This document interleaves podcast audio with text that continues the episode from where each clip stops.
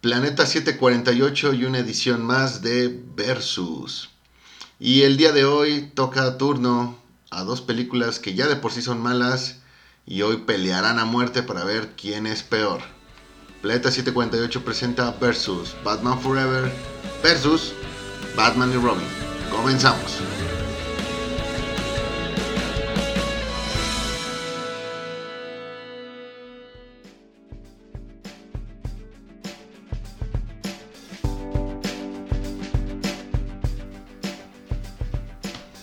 ¿Qué onda, banda? Otra vez aquí el, el buen Moyo conmigo. ¿Qué onda, Edgar? ¿Cómo andas? Yo soy Edgar, están en su programa Planeta 748 y como ya nos, nos adelantó muy, hoy vamos a estar hablando de dos películas que se consideran demasiado malas. Una más que la otra para mí. Terriblemente malas, terriblemente malas las dos. Y la idea de hacer este versus Ujú. es porque hace algún tiempo aquí su servidor y mi buen amigo Edgar peleábamos sobre cuál película ¿Cuál película era peor? Haciendo un pequeño homenaje a aquella discusión de Lenny y Carl en Los Simpsons sobre qué Ajá. película era peor, si episodio 1 o episodio 2. Entonces, pues aquí es lo mismo, pero con Batman Forever y, y Batman y Robin. Sí, hablamos de ese día cuando nos enteramos de la muerte de, de Joel Schumacher, ¿no? Sí, una, una lástima que el tipo pues, eh, falleció y pues se recuerda más que nada por el hate que Por le tiró toda la banda después de hacer estas dos películas. Y que ojo, eh, por lo que ya después se reveló en, en- años, muchos años después de, de que hicieron las películas, prácticamente él, aunque también tuvo responsabilidad, pues fue una víctima pues de la codicia de los productores ejecutivos. Sí, se ve que esto pues lo, lo hicieron con toda la intención de, de nada más sacar dinero. Pero pues hoy vamos a meternos un versus, pero hay que aclarar que no nos vamos a estar metiendo en el tema cinematográfico, sino que en, en el hecho o los puntos que le tiraron más hate a, a esas dos películas, ¿no? ocurre algo. Eh, la diferencia del tono de estas dos películas de Schumacher contra las de Burton es totalmente obvio. Bueno, pero hay que aclarar que, que en una de ellas sí la produjo Tim Burton. Sí, sí, La- pe- la- pero al final, dime, ¿tú ves la mano de Burton en Batman Forever? Ah, un poquito más que en Batman y Robin. Ok, entonces eh, eso es el primer punto. Eh, al final, si te das cuenta, las dos películas están hechas con el mismo molde. Con el- O ajá. sea, t- tienes un villano principal de dos caras y, y Mr. Freeze en cada película. Tienes un villano secundario que son Poison Ivy, que es este, eh, que es Riddler, y se crean a partir de un conflicto con, con Bruce Wayne. Tienes una escena inicial donde Batman termina atrapado en una cápsula que termina en el aire. eh, tienes al, al villano principal otra vez volando. Hay una fiesta en las dos películas y termina siendo interrumpida por este villano principal. Entonces, güey, es, es- es difícil, por no decir imposible, no darse cuenta que las películas están están hechas con igual, el mismo ajá. molde. Pues bueno, este, vamos a empezar. ah, Vamos a hablar de varias categorías. Ya saben, este, nosotros las rankeamos con un punto y medio punto, según este, lo que nosotros hayamos visto, recordado. Eh, vamos a hablar en este caso de la historia, el casting, eh, que Bruce Wayne fue el mejor. Eh, los personajes femeninos, en este caso solamente el de Nicole Kidman y Alicia Silverstone. ¿Ok? Porque sí hay otro personaje femenino, pero lo vamos a dejar para la categoría de los villanos. Muy bien. Y la canción, no el score de la película, sino las, las canciones con las que se, se promocionó la película, como fueron las de YouTube y las de los Smashing. Ok, no vamos a meternos en temas de producción, no vamos a meternos en temas de, no sé, fotografía, edición, No, no, porque no lo vamos a hacer, porque va lo mismo, casi casi son la, Son la misma, película. película. Y pues este, ¿con qué nos arrancamos, güey? Muy bien, round 1, la historia. Es una Bati historia que creo que en caricaturas, aún con eso, habría sido bastante, bastante criticada. Edgar, eh, ¿qué historia te parece mejor? ¿Batman Forever o Batman y O Robin? Batman y Robin. Yo creo que Batman Forever. ¿Por qué? Yo, yo a ese punto se lo doy totalmente a, a Batman Forever.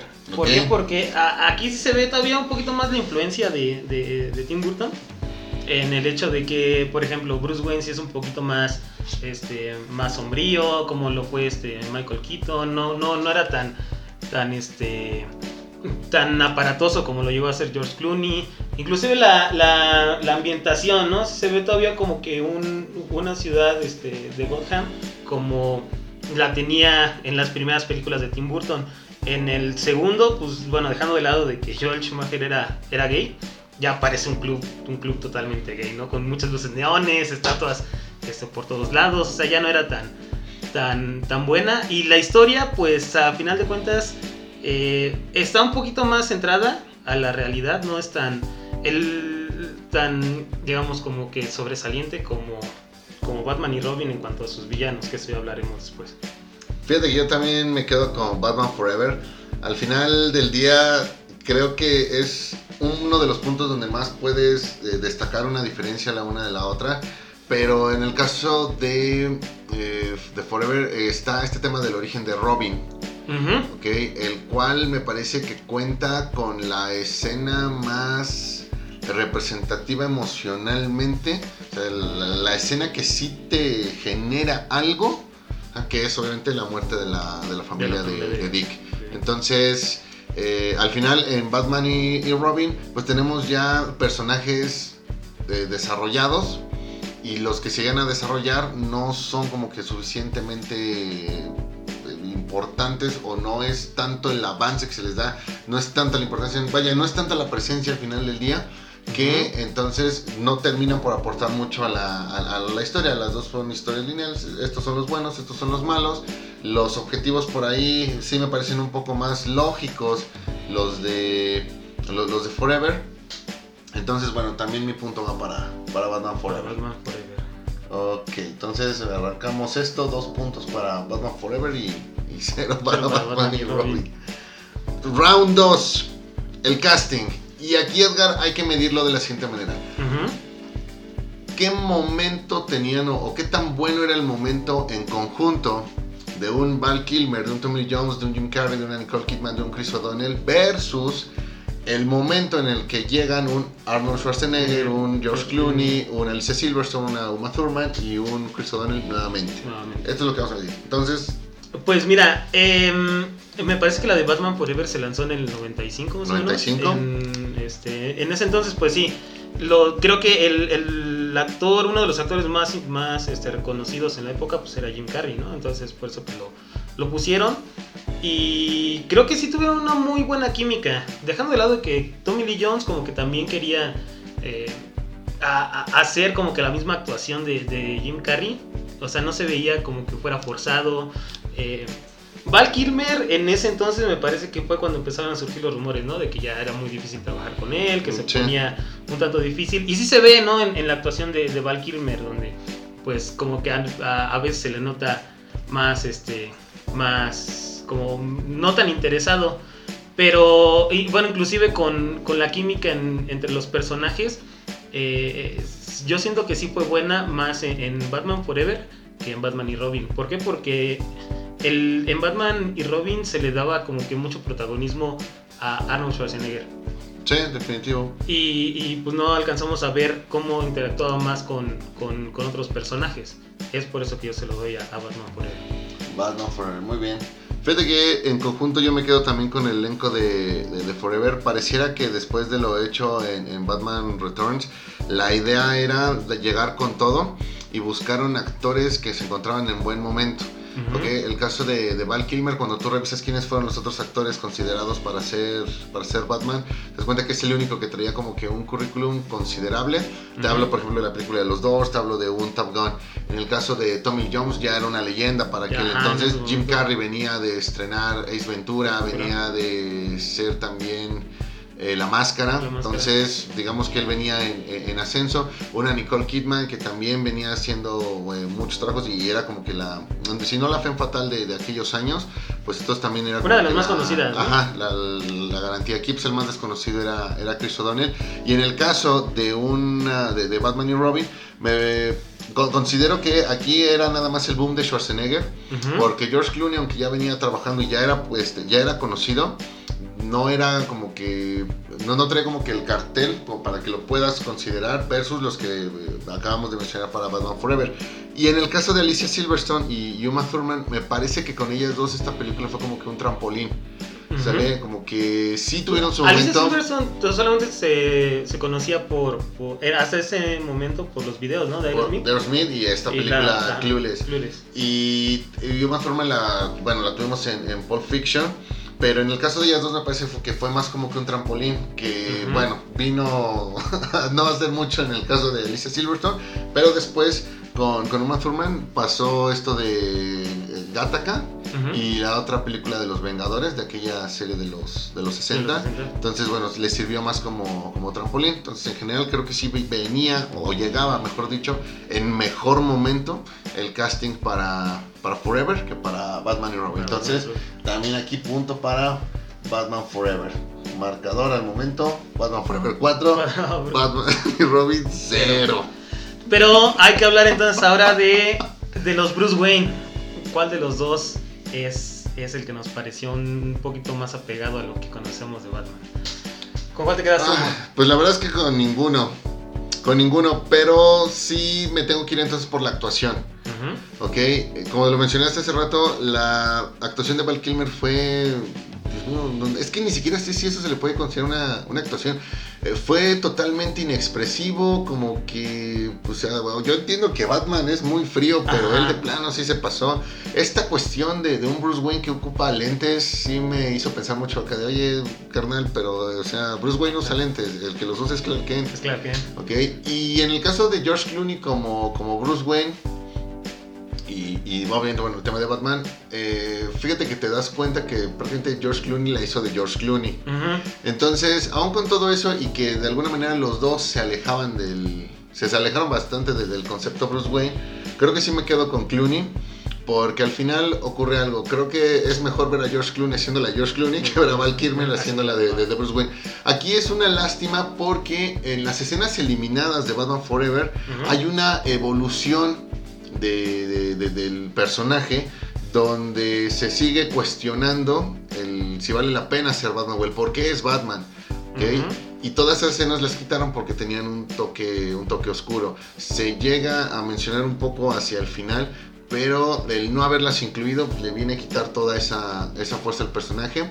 Así que, conclusión, me quedo con, con, Con George George Clooney. Yo creo que me quedaría con ninguno de los dos. Yo le daría medio punto y medio punto. ¿Por qué? Porque Val Kilmer, como sí, ya dijimos, es totalmente inexpresivo. Prácticamente no estuvo actuando, como que nada más fue a pararse ahí. Pero cuando actúa de Batman, es un buen Batman, pero es un mal Bruce Wayne. Y George Clooney puede llegar a ser un buen Bruce Wayne. O sea, le compras el papel de que ese es millonario, de que ese es el, es el rostro, que tiene, que todas las mujeres. Pero cuando se pone el traje es como si vieras a Adam West, ¿no? Entonces, prácticamente para mí Batman y Robin es como una película de el Batman de los años 60, con, con Adam West.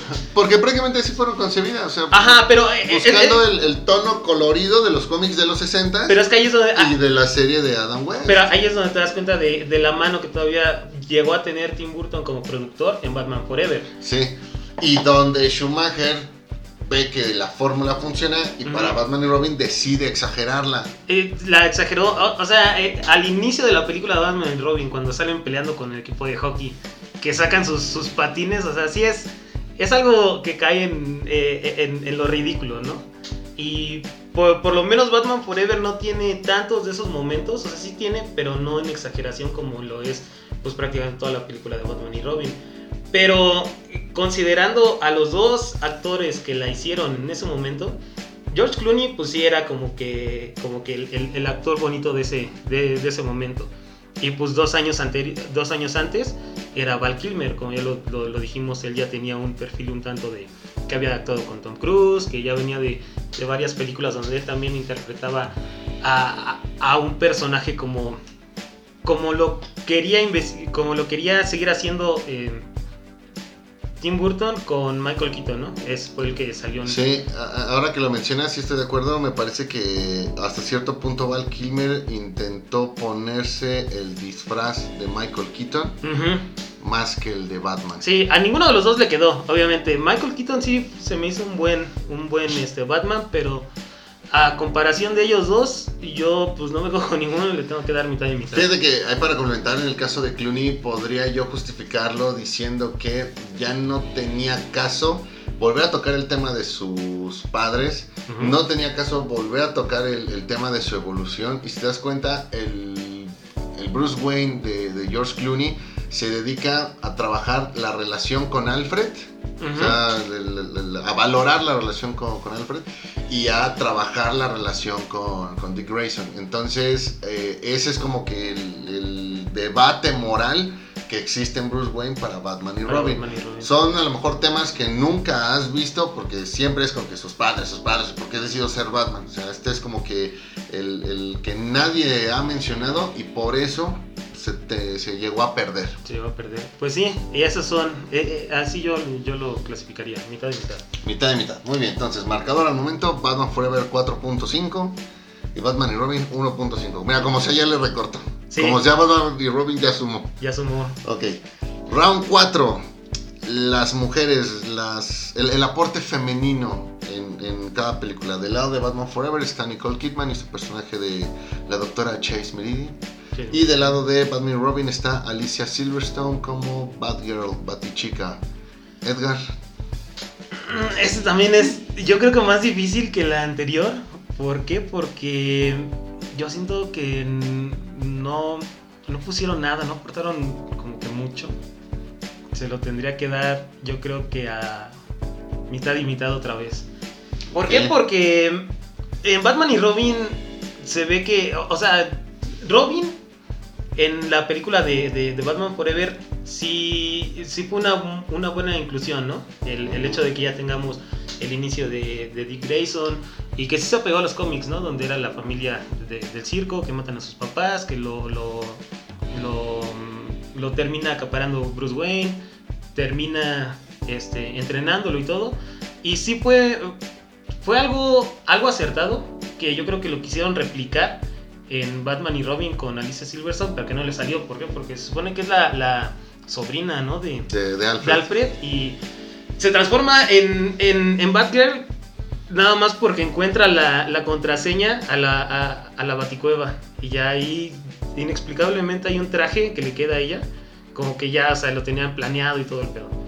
Es que estas son de las cosas que tú dices, Dios mío, neta, ¿en qué estaban pensando cuando hicieron la película? O sea, no, no puede ser que sorpresivamente te doy esto, de o sea, que Alfred le dice, toma esta información, dásela a mi hermano, por favor no la toques, y ah, su- sabía que lo ibas a hacer, entonces toma, ahí tienes un traje. En el caso de, de- de Batman Forever, ahí lo que me hace ruido es esto de que cada que hay un intruso en la baticueva, Ujú. o sea, lo que tendría que pasar es que se esconda todo. Pues ah, mira, pues aquí está la cuevita, no hay nada. Pero cada que hay un, un, un invasor, eh, en el caso primero es Dick Grayson, después es, es, es Riddler, lo- o sea, suena la alarma y lo que ocurre es que todo sale. Todo sale. Las, las computadoras, los, lo- los trajes, el batimóvil. O sea, es como que, güey, Ajá, ya, ¿quién- más bien quién? escóndelo. O sea, no, no imagino un sistema de seguridad de- del hogar del que se meta alguien este, a robar y de repente, bueno, pues aquí están las joyas, aquí está el dinero. Es como que, Dios mío, güey. Y pues sí, o sea, eh, para, para ese punto yo me voy mitad y mitad. ¿Tú, Moy? Fíjate que eh, comparto, es muy difícil, muy difícil poder eh, elegir. Sin embargo, después de ver las películas, eh, aunque me gusta más Nicole Kidman, sí he de decir que su papel está meramente para rellenar y para que, el- vaya, para que los padres tengan algo que ver en la, en- en película. Es un personaje que, digamos, su aporte se presenta de una manera, o sea, en el que a lo mejor ella pod- podía ser, ayudar a Batman en esta parte detectivesca, pero termina siendo pues mero contenido, pues a falta de una mejor palabra, sexual, porque, pues, prácticamente en todas sus escenas pues se le está desnudando a, a- a Batman. Y en el caso de Alicia Silverstone, aunque el personaje está terriblemente mal manejado, creo que sí existe como que este tema del empoderamiento, ¿no? Yo lo pondría a lo mejor como pionero eh, en, en este movimiento que, se ha, que ha tomado mucha fuerza en los últimos años y que antes, pues muchos, bueno, consideran que eh, antes no ocurría. Lo que podemos decir, güey, es que sí pasaba, simplemente pues no se le hacía demasiado, demasiado ruido. Creo que el personaje de Batgirl sí llega como que a, a afrontar, sí llega a, a imponer condiciones, pero tampoco a querer ser el número uno. O sea, como que eh, sí soy Bárbara, sí soy ruda, pero al final termino haciendo equipo con, con Batman y Robin y armo un muy buen equipo. ¿Por qué? Porque me siento a, gusto con ellos. No soy mejor que ellos, soy una más para ellos. Entonces, eh, creo que sí, eh, en el balance general, creo que es un personaje que sí aporta algo en comparación, obviamente, a lo de Ah, Nicole Kidman. Entonces, vaya, le doy el punto a Batman A y Robin. Batman y Robin. Así es, amigo. Entonces, esto se pone de momento Batman Forever 5 puntos y Batman y Robin 3 puntos. Puntos. Y nos faltan por ahí todavía algunas secciones. Round 5. ¿Con qué nos seguimos? Los villanos. Los villanos. Los villanos. Dos caras Dos caras y Riddler.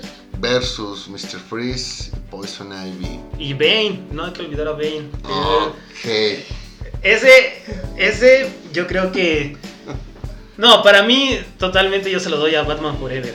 ¿Por qué? Porque eh, Riddler, aunque sí, Jim Carrey tiene una, una actuación demasiado exagerada y también Tommy Lee Jones. eh, bueno, ya es lo que nosotros esperaríamos de, de- de Jim Carrey, ¿no? Ya lo habíamos visto en La Máscara, ya lo habíamos visto en Ace Ventura. Ay, lo vimos el año siguiente en Doctor Cable. Que, ay. Doctor Cable es de mis películas favoritas. Oh, por. Dios. Es una muy buena actuación, pero ya hablaremos de esa película, tal vez. pero a comparación de los villanos que salieron en Batman y Robin, o sea, prácticamente todos los, todo el diálogo de, de, de Mr. Freeze es este, son chistes, ¿no? En base al frío. Y no tiene, su, su plan como que no tiene lógica. O sea, sí le dieron la, la parte de, de- de Nora, pero, o sea, su plan era congelar a todo para luego pedir este rescate y así buscar la cura. Eh, que al final se la termina dando, bueno, termina dando su- su- sus frasquitos, que es con lo que curan a Alfred, ¿no? Sí, así es. O sea, se me hace demasiado ridículo. Eh, Poison Ivy, pues, como que no. Quisieron hacer como que, como a mi parecer, un intento de Gatúbela, como lo fue con Mi- Michelle Pfeiffer. Ajá. Porque tiene un origen más o menos este, parecido, ¿no? Así Donde es. este, la termina matando a su jefe. Eh, fíjate que hace rato, uh, perdón que, que te interrumpa, eh, como Ujú. paréntesis, mencionábamos que es el mismo molde para, para Batman Forever y, y Batman y y Robin. Pero si te das cuenta en el villano secundario, si nos vamos una película atrás a, a Batman Returns, el villano principal sería el pingüino, Pingüino. y el secundario sería, sería, sería Gatúbela. Pero es curioso que los tres villanos, o sea, Gatúbela, Riddler y, y Poison Ivy, se crean a partir de un conflicto con Bruce Wayne y también a partir de un conflicto con su jefe. con su jefe. Dios mío. O sea, ¿qué mensaje están mandando? Señores, señores, si ustedes tienen gente a su cargo, por favor trátenlos bien. No saben en qué momento van a crear al nuevo supervillano de Ciudad. Gótica. Sí. Ok, continúa. Pero, eh, o sea, es, es lo que yo digo. Se, se- se me hace que lo quisieron manejar como Gatúbela y no le salió. Y además hay unos también este, aspectos en la película donde se la termina comiendo una de sus plantas que como que no tiene sentido. ¿no? Ella no siendo Poison. Ivy estaba sentada en la planta, este, se- la vuelven a tirar ahí y ya se la come. Bueno, como que se la come, ¿no? Y, y de- pues ya ni siquiera hablar de Bane, ¿no? Bane es el peor personaje yo creo que, de que, que hay en la película. No, no sigue nada en, en los cómics. Ah, Para mí Bane es un muy buen personaje y sobre todo su- sus motivos en los cómics, ¿no? El que sí es este, una persona demasiado inteligente, el por qué tiene esa, esa como venganza contra, contra Batman. Es uno de los pocos personajes en el cómic que descifra la verdadera identidad de Batman este, por sí mismos, este, como, lo, como hizo también el, el- eh, uno de los doctores, se me fue el nombre ahorita. Pero bueno, en esta película lo trataron totalmente como, pues como una mascota, ¿no? Un- una persona tonta que le ponían el, el y- y, pues no hacía nada más que no hacía nada más que golpear. Es por eso que aquí yo se lo doy totalmente a, a Batman Forever. Oh, por Dios. Fíjense que con los puntos que hemos estado dando, creo que ya se pueden dar cuenta de. En aquella discusión que les platiqué hace rato que tuvimos sobre qué película era peor, bueno, creo que ya saben por qué película nos llevamos. En mi caso, el tema de los villanos yo lo voy a repartir. Creo que eh, lo justo es un empate y les explico. Para mí, Tommy Lee Jones y Jim Carrey lo único que se dedicaron a hacer fue una burda imitación del Joker de Jack Nicholson, Ujú. demasiado sobreactuados, buscando siempre como que el lado cómico de las cosas. No ves a dos caras haciendo algo No. pues, verdaderamente malévolo. El tema de su moneda creo que está de más. O sea, más, más que ser la- el, el choque de personalidades, pareciera que es la, la sana convivencia de las dos personalidades.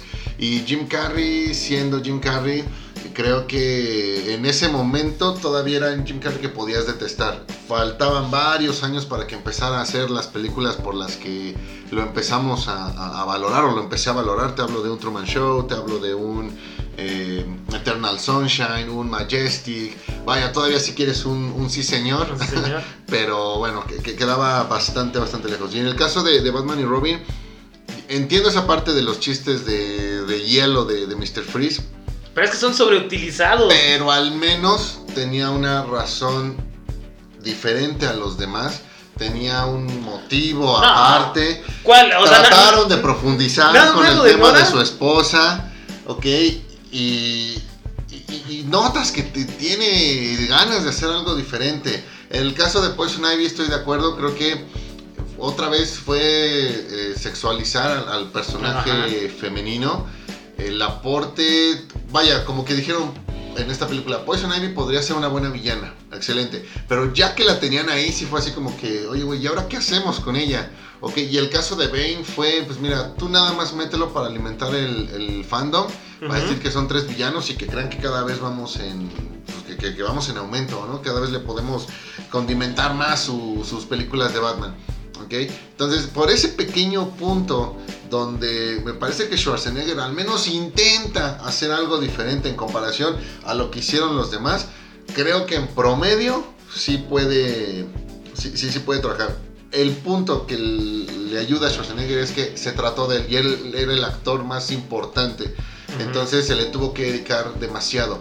Si esto hubiese pasado en Batman Forever para Tommy Lee Jones, creo que ahí tendríamos quizá al... Si no el mejor, sí tendríamos un villano que le hubiese podido competir al Joker de Nicholson respecto al mejor villano de esa Ajá. saga de, de Batman.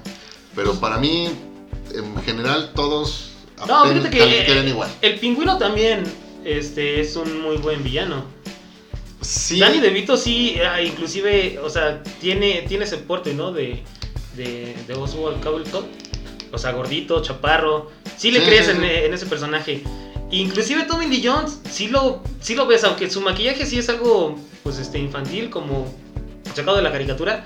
No es tan, tan ridículo como lo puede llegar a ser el de, el de Victor Freeze en, en Batman y, y Robin. No, por amor de Dios. Ese es mi parecer. Ese es mi parecer. Bueno, marcador Batman Forever 6.5 y Batman Robin 3.5. Ok, aquí tenemos que eh, sentarnos, meditar, porque estamos a nada de terminar el programa. Queda claro que ya no lo va a alcanzar Batman y Robin. No. Vámonos con el último aspecto. Y esto ya es fuera de la película y es porque, Dios mío, es difícil encontrar algo donde realmente haya diferencias. Vamos a cerrar esto con la canción. Por un lado, en Batman Forever está el. Hold me, el- me. Hold Me, Thrill Me, Kiss Me, Kill Me de YouTube versus el The End is the Beginning is the End de los Smashing Pumpkins. Dios mío, neta que hasta en eso se complican. Ajá, hasta los nombres. No pueden ponerle un nombre sencillo, fácil de pronunciar y de, recordar. Ah, en este caso, yo se lo daría a Batman y Robin.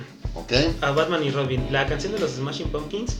Para mí, bueno, yo siempre. Me ha gustado más, obviamente, el, eh, el estilo de, de los Smashing. eh, sobre todo más que, que YouTube. Y pues sí, yo recuerdo más la canción de los Smashing que la de, la de YouTube. Inclusive, aunque fue más popular la de, la de YouTube, porque es YouTube. eh, eh, a mí se me quedó más la de los Smashing. Muy bien. Yo te pregunto antes de, de que yo te dé mi comentario, el, el video. El video de cada una. Ahí te, te quedarías con lo.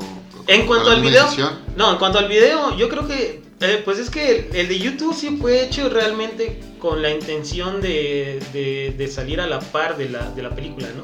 Pues tenían como que este, la historia que tenía que ver con Batman y todo, como que, y la los Smashing solamente se, se creó para la publicidad o los trailers, como que no la veo con un buen video, pero una mejor canción. Ok. Fíjate que yo también me quedo con la canción de los Smashing Pumpkins. Para empezar, nunca he sido como que demasiado seguidor de las dos bandas.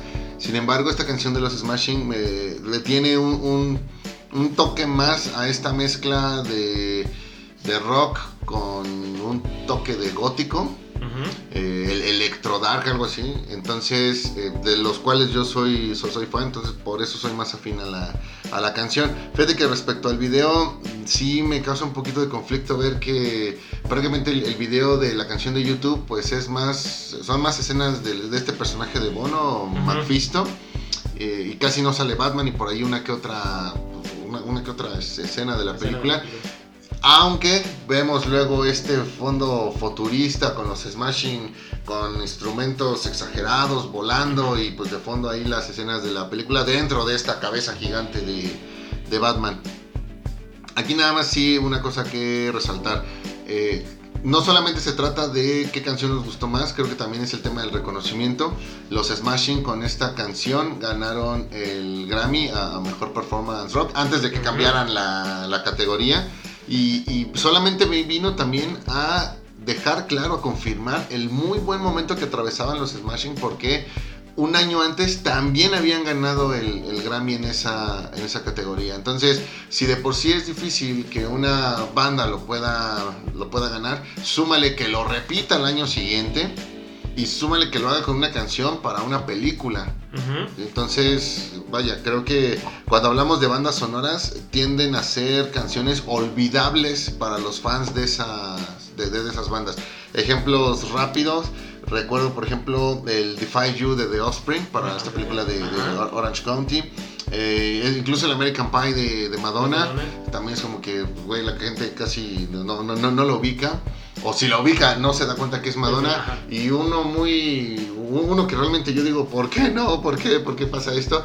Eh, Sleeping Awake de, de POD. Te pido con la de Matrix. Exacto, entonces son, son ejemplos de canciones de, de bandas populares hechas para, para películas que lamentablemente pues terminaron siendo, entre comillas, olvidables.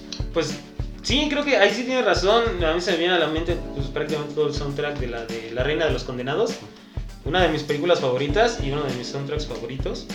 Y pues sí, o sea, como, como bien lo mencionas, la mayoría eh, son canciones que no, no se quedaron con, con- el público eh, atadas a, a la película. Y pues así cerramos este, este versus muy... En, eh, ¿Cómo quedó el...? el Marcador final, Batman Forever 6.5, Batman y Robin 5.5. Te soy honesto, pensé que iba a ser una masacre. Cuando esto empezó Ajá. 4-0, dije, güey, no hay manera en la que se pueda levantar. Y bueno, es como si fuera perdiendo, no sé, en un partido de fútbol, exacto, 4-0 y terminaron perdiendo 5-4. Pues es que fíjate que a final de cuentas creo que nosotros, o bueno, en, en nuestro caso que somos de la edad, lo recordamos más por la nostalgia, ¿no? Cuando éramos niños sí se nos hacía algo, algo bueno, algo novedoso, algo eh, entretenido que ver. Ahorita sí las vemos y pues yo la verdad sí, sí sufrí, ¿no? Viendo, viendo las películas otra vez.